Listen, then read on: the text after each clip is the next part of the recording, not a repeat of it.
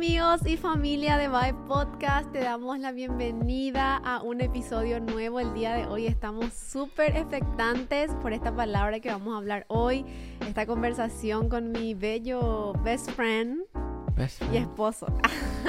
Best friend. Y vos sos mi best your- friend. ¿Cómo es BFF? Best- BFF. BFF. Best friend forever and ever. ¿Y vos sos? ¿Vieron cómo es él? no, de verdad.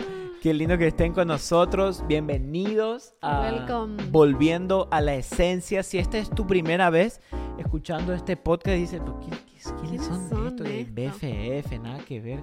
Bueno, eh, este podcast se llama Volviendo a la Esencia porque creemos que la esencia es Jesús. Y la misión de este podcast, simple y claro, es acercarte a Jesús. Así es. Andrea y yo no lo podemos hacer, pero creemos que el Espíritu Santo sí lo puede hacer. Sí, estamos todos en la misma carrera de aprender, Eso. de aprender a vivir con Jesús, Eso. de aprender a morir a nuestro yo. Y bueno, para eso estamos acá, para crecer juntos. Contarte nuestras experiencias, contarte lo que vivimos y contarte lo que nosotros mismos experimentamos en diferentes partes de nuestra vida, Mm, incluyendo este mismo tema, que es el famoso no le siento a Dios. Ay, si no habremos dicho eso en nuestras vidas. Lo habré ¿Cuántos de dicho nosotros? muchas veces, Sí, muchas, Dios no muchas me veces. habla, no siento a Dios y un sinfín de El cosas. famoso, bu- eh, hay muchas formas, pero el famoso está, no le siento a Dios, oro y no siento nada, eh, no le veo a Dios en mi vida, no puedo verle, no, no le siento. Y esto hasta parece simple, pero hasta se puede volver algo muy preocupante en algunos, serio, y hasta, hasta en algunos puede ser lo que les provoque dejar de buscar a Dios. Sí, muchas veces estas situaciones o estas cosas que decimos pueden provocar, como vos dijiste, un problema más allá profundo en nuestro corazón que literalmente nos hace decir, como decir, bueno, Dios no me escucha, no siento a Dios, Dios está enojado conmigo y llegamos al punto de apartarnos totalmente Sí. de Dios. Sí, y, y, y ¿por qué hablamos de esto? Porque todo ser humano, eh, y yo creo esto firmemente, ateo, eh, agnóstico o creyente, todo, todos desean ver a Dios. Sí, El ateo, aunque no cree, él desea verlo para creer. exacto. El agnóstico no sabe ni si hay ni no, pero desea verlo para asegurarse. El creyente desea verlo porque lo ama y lo busca. O sea, todos queremos ver a Dios, sentir a Dios, pero no todos lo ven. Exacto. Y, y no digo solo de a gente que no cree, hasta gente que cree en Él no lo ve. Mm, ¿Y, y por qué digo esto? Porque eh, esto pasó en la Biblia. Y, y es de donde basamos este episodio. Porque cuando, y queríamos empezar con esto, cuando Jesús resucitó de los muertos, pasó algo muy, muy, muy raro. Pasó ok. algo rarísimo. Que, que, que, no, de verdad, que si leemos la Biblia, vamos a decir como, ¿por qué?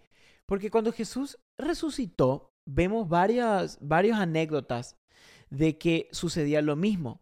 Eh, como por ejemplo, cuando Jesús se encontró y resucitó y se encontró con María Magdalena en el huerto, dice que cuando él le habló a ella, ella pensó que era el jardinero Mm, y no se dio cuenta que era Jesús el que le estaba hablando.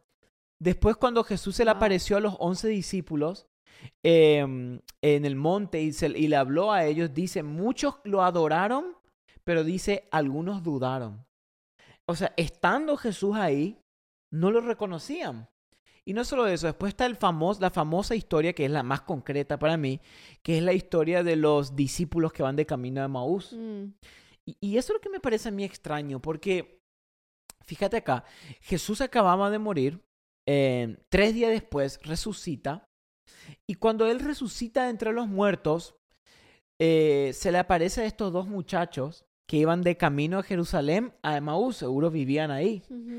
Y, pero cuenta la historia que cuando ellos, mientras ellos iban de camino, que era un camino más o menos de 11 kilómetros, eh, vamos a decir 6, 7 millas, mm. Dice que ellos se van caminando y de repente Jesús se mete en su caminata. Imagínate que te pase eso. Ahora, acá está lo loco. Ellos no se dieron cuenta y no vieron a Jesús y Jesús estaba caminando con ellos. Mm, Mm. La Biblia dice que explica y dice porque sus ojos fueron impedidos para no verlos. O sea, sus ojos fueron como cegados. En, en, en otra, en Mateo dice que Jesús apareció en forma distinta.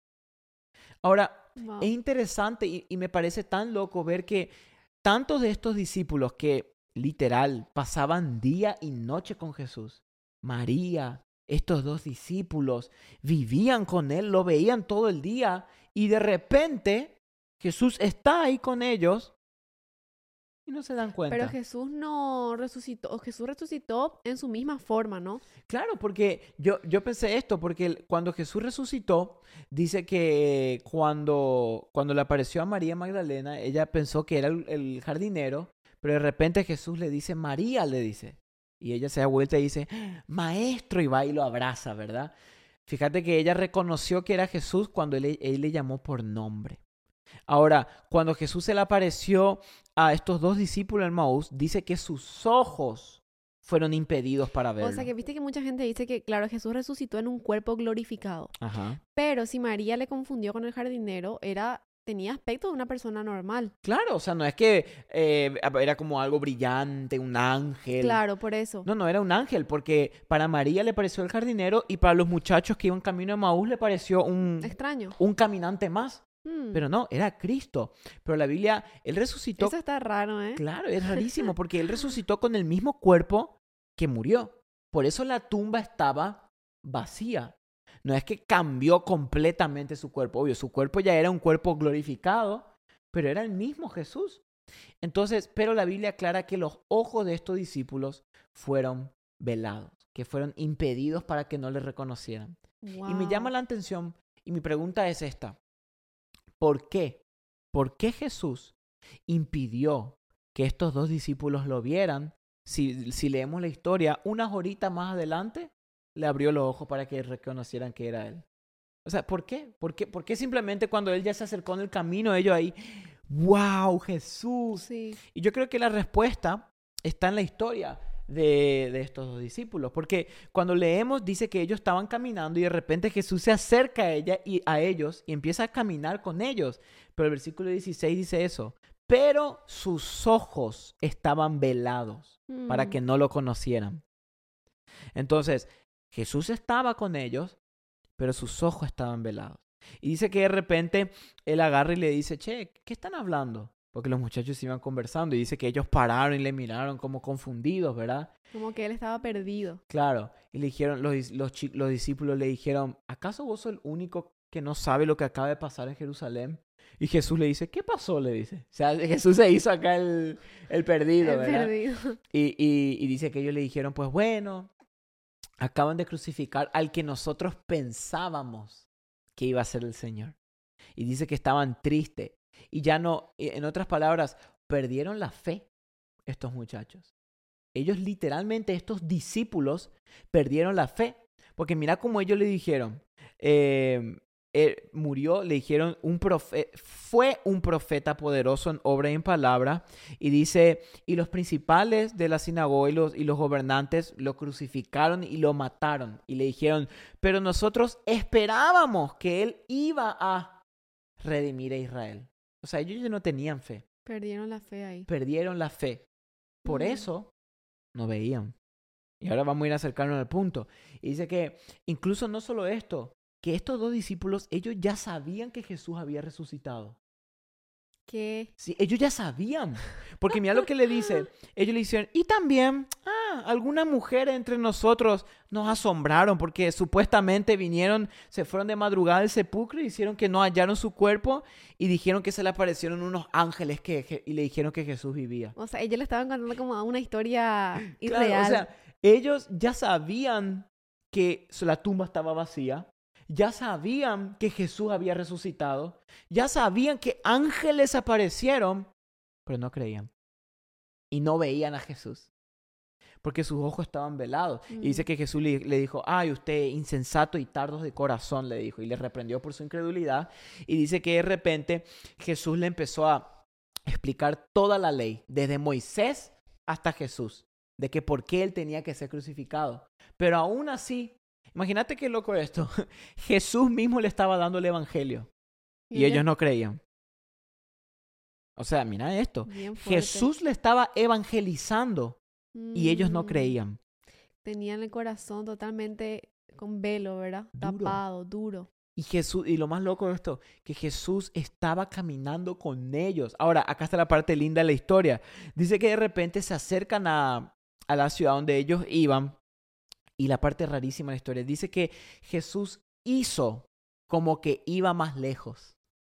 O sea, ¿por qué? Se hizo guau. Claro, y, yo me imagino a. Jesús, bueno, lle- llegaron enfrente de la casa los muchachos y Jesús, bueno, eh, nos vemos chicos y se va caminando así lento y adentro Jesús, ojalá me llamen, ojalá me llamen, ojalá. Y, y dice, que, dice que de repente ellos agarraron y le gritaron, quédate con nosotros, le dice, porque está at- atardeciendo y el día ha declinado.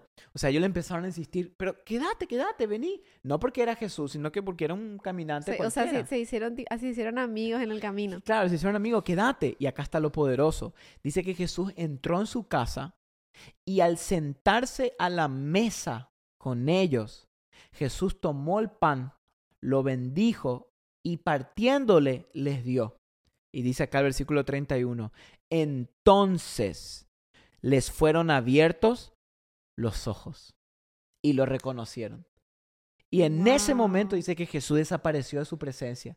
Y dice que ellos se miraron y dijeron, ¿no ardían nuestros corazones dentro de nosotros mientras Él no hablaba en el camino? Ay, esa parte me encanta. Eso habrá sido, o sea, Jesús, me imagino la cara de ellos, loco, caminamos 11 kilómetros, Jesús nos evangelizó, Jesús se sentó a comer y no nos dimos cuenta. Pero ahora, mira dónde se le abren los ojos. El lugar donde se le abren los ojos a los discípulos fue a la mesa. Mm, No en el camino, no en la entrada, no en la puerta, fue en la mesa. Porque el único lugar donde alguien realmente ve a Jesús es cuando esa persona le invita a pasar a la mesa de su corazón. Wow. Porque ¿qué implica la mesa? La mesa implica intimidad. Implica, la mesa implica un lugar de vulnerabilidad, un lugar de donde uno se humilla y dice, mira, esta Donde uno es real. donde uno es real, donde uno no esconde nada. Jesús no se reveló en el camino ni en la entrada, se reveló en la mesa. Y esto está pasando con esta generación. Y, y esto puede pasar con muchos que van a la iglesia. O con muchos que hasta creen en Jesús, pero nunca vieron a Jesús. Mm, que de verdad que me impresiona esa parte que ellos dicen, no ardía nuestros corazones, porque a pesar de que ellos, eh, porque ardía sus corazones, pero ellos aún así se negaban a ir más profundo y decir, hay algo diferente en este hombre, Claro, ¿verdad? Me Claro. impresiona porque sus corazones ardían dentro de ellos, pero ellos aún así no se, como, no se abrían, claro. sino que fue hasta la mesa, como vos decís, pasó algo en esa mesa Mm, que ellos pudieron abrir sus ojos espirituales y decir, "¡Ah! era Jesús. Claro, pero fíjate, eso es lo importante que y ahora, ahora todo va a tener sentido. Jesús reveló su identidad en la mesa. Y quiero que te quedes con esa palabra, en la mesa. ¿Por qué en la mesa? Porque decíamos hoy, la mesa es un lugar de amistad, es un lugar de honestidad, como vos decías, es un lugar donde uno no puede esconder, donde uno es uno mismo. Eh, ¿Qué hubiera pasado si estos dos discípulos, cuando Jesús hizo como que iba a seguir, no lo hubieran invitado a su mesa? Y esto es algo que todos los días lo estamos viviendo. Todos los días Jesús pasa al lado de vos y hace como que va a seguir, esperando a ver si vos le invitás a tu mesa, Wow. a tu casa, para que vos lo conozcas. Y, y si empezamos a leer los evangelios, ahora todo empieza a tener sentido, porque Jesús vivía pasando tiempo en la mesa con personas.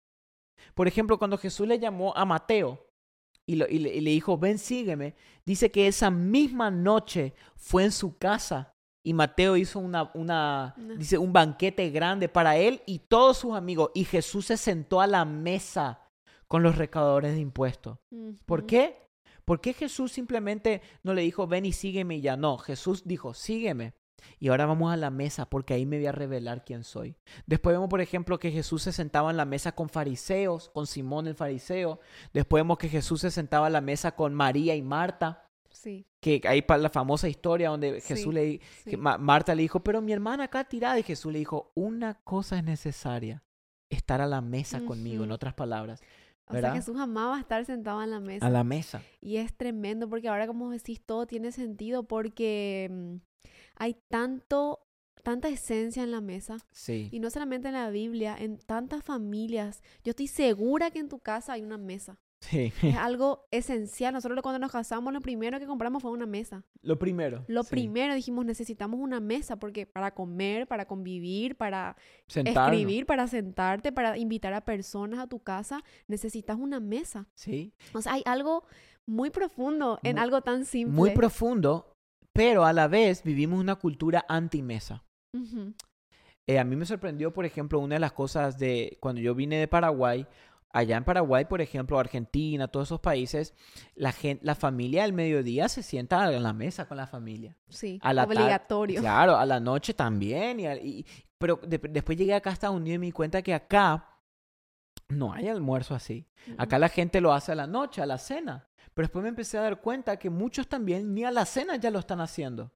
Y que no están, porque ¿qué pasa? Nos estamos volviendo en una generación, en una cultura de snacks y comida rápida. Sí.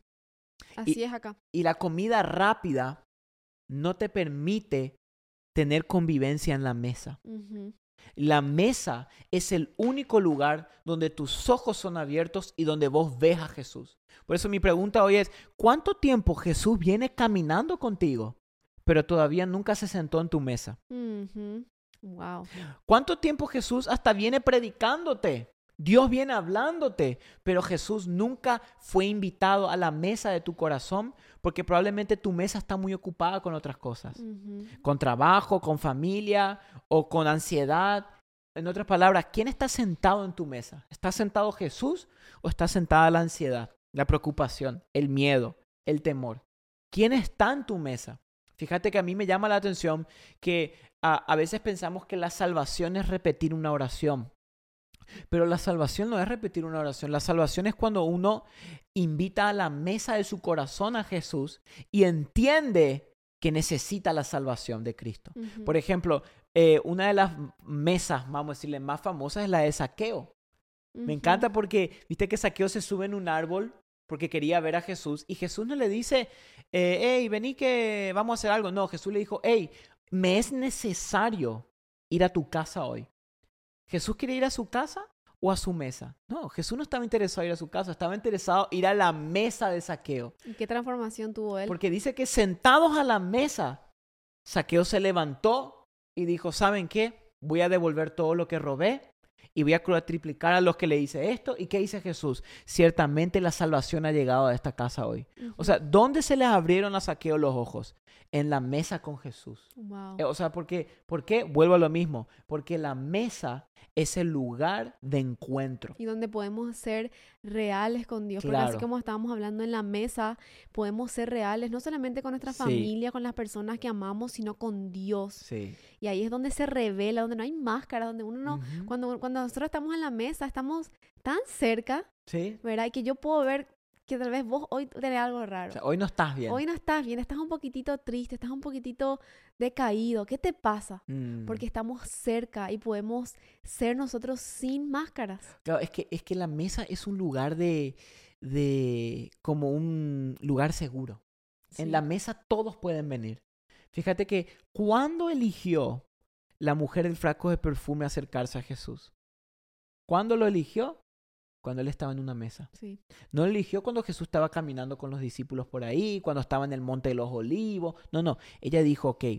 Cuando ella se enteró que Jesús estaba en la mesa, dijo, ahí voy, a la mesa. ¿Por qué? Porque la mesa es un lugar donde uno abre su corazón, se humilla y dice, te necesito. Por eso, por eso Jesús, y me llama esto la atención, por eso Jesús no abrió los ojos a los discípulos en el camino, lo abrió en la mesa, unas horitas después, porque Jesús quería ver, a ver si estos dos discípulos me invitan a su, a su lugar más íntimo. A su intimidad. Porque es fácil decir yo creo en Jesús, pero lo dejamos en la puerta para afuera. Es fácil decir yo sigo a Jesús, pero Él nunca entra en la mesa de tu corazón. Y Mm, fíjate qué interesante que Jesús le abrió los ojos a la mesa a estos dos. Y, y- y cuando Jesús apareció a los once, que lo vemos en Mateo 14, 16, eh, porque 12 no, porque ya Judas se quitó la vida, pero cuando Pobre Jesús Judas. decidió aparecerse a los once después de su resurrección, otra vez, mira qué momento eligió Jesús. Dice Marco 16, 14. Después, Jesús apareció a los once discípulos cuando estaban sentados a la mesa. Ujú. Otra vez, Wow. Jesús eligió justo el momento cuando estaban sentados en la mesa y dice que le reprendió por su incredulidad y dureza de corazón, porque no habían creído a los que vinieron y le dijeron que él había resucitado. Wow. O sea que Jesús quiere sentarse a la mesa contigo. Eh, Jesús quiere que vos le abras la mesa de tu corazón, porque todos los días Él pasa al lado de vos y hace como que va a seguir. Se hace. Bien, Porque me interesante, ¿verdad? Que está eso Sí. ahí, que Jesús hizo como iba, que iba a seguir de largo. Porque esto es interesante que nos recordemos, no todo aquel que ve a Jesús cena con Jesús. No todo aquel que cree en Jesús conoce a Jesús. Solo aquellos que invitan a Jesús en la mesa de su corazón, realmente sus ojos son abiertos y lo pueden ver. Y, me- y esto es- está tremendo porque cómo se conecta la Biblia que después Jesús dice, yo estoy a la puerta y llamo, ¿verdad? Eso es. Y aquel que abre la puerta de su corazón, yo entraré y cenaré con él. Otra vez, ¿qué palabra usa Jesús? Cenaré. cenar. No dice voy a entrar y, y- y voy a, a conversar, vamos a dialogar, vamos a tener un snacks. No, dice voy a entrar y voy a cenar. Wow. Porque, eh, como vos decías hoy, amor, eh, la comida más la mesa, algo hay. Algo pasa. Fíjate cuando uno está, cuando uno conoce a una persona, y, hola, ¿qué tal? Y empiezan a hablar y coquetear. ¿Qué es el primer gran paso que hacen? Hey, te invito a una cita. Usualmente, ¿dónde son las citas? Sobre una mesa. Vos me agarraste mi mano en una mesa la primera vez. En una mesa, y quiero que atiendan bien este tip, en una mesa de McDonald's. Yo, ¿Por qué no me llevaste a un lugar y bueno, amor, la situación, cutie? vos sabés. Pero el primer La lugar, situación de soltero. el primer lugar donde te di la mano fue sobre una mesa. Pero vos sabés qué? ¿Qué? Yo, am- yo no me olvido ese momento. Ujú. A pesar de que fue en un McDonald's. Y para mí fue muy especial. Ah, Porque fue la primera vez que sentí tus manos. Imagínate, pero en una, eh, sobre una mesa. Lo que, por eso lo que yo te estoy diciendo hoy es esto, de que Jesús quiere entrar en la mesa de tu corazón. Me encanta no solo esto, de que no sos solamente vos que querés invitarlo a él a tu casa. Jesús quiere que vos lo invites. Apocalipsis 3:20 dice, yo estoy a la puerta y llamo. O sea que Jesús está haciendo como que va a seguir de largo y dice, aquel que ah, oye mi voz y abre la puerta, yo entraré y cenaré con él Y él conmigo. y él conmigo. ¿Por qué? Mm. Porque el- ¿Por qué digo esto? Porque el único lugar donde realmente nuestros ojos van a ser abiertos es cuando nos sentamos a la mesa. Porque en la mesa Jesús realmente nos revela qué fue lo que Él hizo por nosotros. Fíjate que interesante la historia y termino con esto, ¿verdad? Lo que le pasó a los chicos de Maús. Dice que sus ojos fueron abiertos en la mesa, claro. Pero ¿en qué momento? Cuando Jesús partió el pan. ¿Quién simboliza el pan? Él. Jesús. O sea, que nuestros ojos son abiertos cuando nosotros entendemos que Jesús fue partido. O sea, cuando recibimos la revelación de que Él murió en la cruz, Cuando recibimos las buenas nuevas de salvación, el Claro. Evangelio. pero cuando las recibimos sobre un lugar de intimidad. Sí. Porque Sí. hoy todo el mundo escucha el Evangelio aquí, Sí, sí, sí. sí, en las sí. redes, en prédicas, en las iglesias, pero que vos vayas a una iglesia y te prediquen el Evangelio, no quiere decir que tú cenaste con Jesús. Que vos escuches un YouTube, un Bae podcast, no quiere decir que tú cenaste con Jesús. Ujú. Cuando tú cenas con Jesús, cuando tú bajas la guardia y le dices, Jesús, pasa a mi corazón, te quiero contar lo que estoy pasando. Sí. Jesús, yo necesito tu gracia. Por favor, no te vayas, Jesús. Vení a mi casa. Entra en mi corazón. Yo quiero cenar contigo. Ahí se abre el corazón. Wow. Y qué esperanza tenemos de que algún día, en los tiempos finales, vamos a tener la gran cena del Cordero, las bodas del Cordero. Eso. Y vamos a cenar con Él por la eternidad. Yo me imagino lo que ha de ser eso. Si las bodas acá, hay bodas, Dios mío, hermosas, que decimos, Señor, esto es un sueño.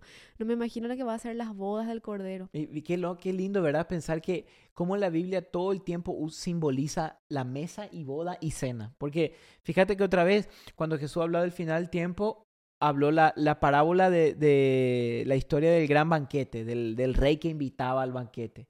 Después en Mateo Jesús dijo que en los últimos tiempos em, vendrán del norte, del sur, del este, del oeste y se sentarán en la mesa, dice. porque, porque Jesús lo que quiere no es que tú solamente lo veas en el camino, escuches que alguien, porque uno, como estos dos discípulos, ellos escucharon a primera mano que Jesús resucitó y ángeles aparecieron, pero aún así no, no, no creyeron. Porque el momento donde uno cree y experimenta a Jesús no es cuando tú escuchas el testimonio de otros, sino cuando tú vives tu historia con Jesús sí. en la mesa. Wow. Wow, me encantó este episodio, mucha, mucha palabra, revelación. Y, me deja con un mensaje. Jesús, quiero invitarte a la mesa de mi corazón. Me llevo eso hoy y espero que todos nosotros también podamos hoy, que sea el día de decir, Jesús, si vos te estás tal vez haciendo que te estás yendo, yo te quiero ir a agarrar de la mano y traer tal a, mi casa, a mi corazón y cenar contigo, porque en esa mesa van a pasar cosas tan reveladoras, tan profundas, conversaciones tan profundas con Dios que pueden cambiarte toda la vida. Así que hace eso hoy. Invítale a Jesús hoy a tu mesa. Él te está invitando a la suya. La pregunta es si tú le estás invitando a la tuya. Mm. La mesa de Jesús está abierta a todos. Pero muchas veces nuestras mesas son las que están ocupadas. Así que hoy, cuando, si tenés algún momento en este día, anda en tu cuarto. Por primera vez capaz que lo vas a hacer o por mil veces, no sé cuántas veces. Pero decile, Jesús, yo te invito a mi mesa. Decirle, Jesús, quiero cenar contigo. Baja, baja toda guardia, baja todo filtro y mostrate así como sos.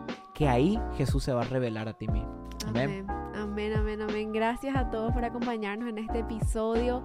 Te mandamos un abrazo gigante. Gracias por ser parte de Bye Podcast. Así es. Y oramos y bendecimos tu vida. bendecimos. Así que nos vemos la próxima semana y los queremos mucho. Chao, chao. Chao, chao.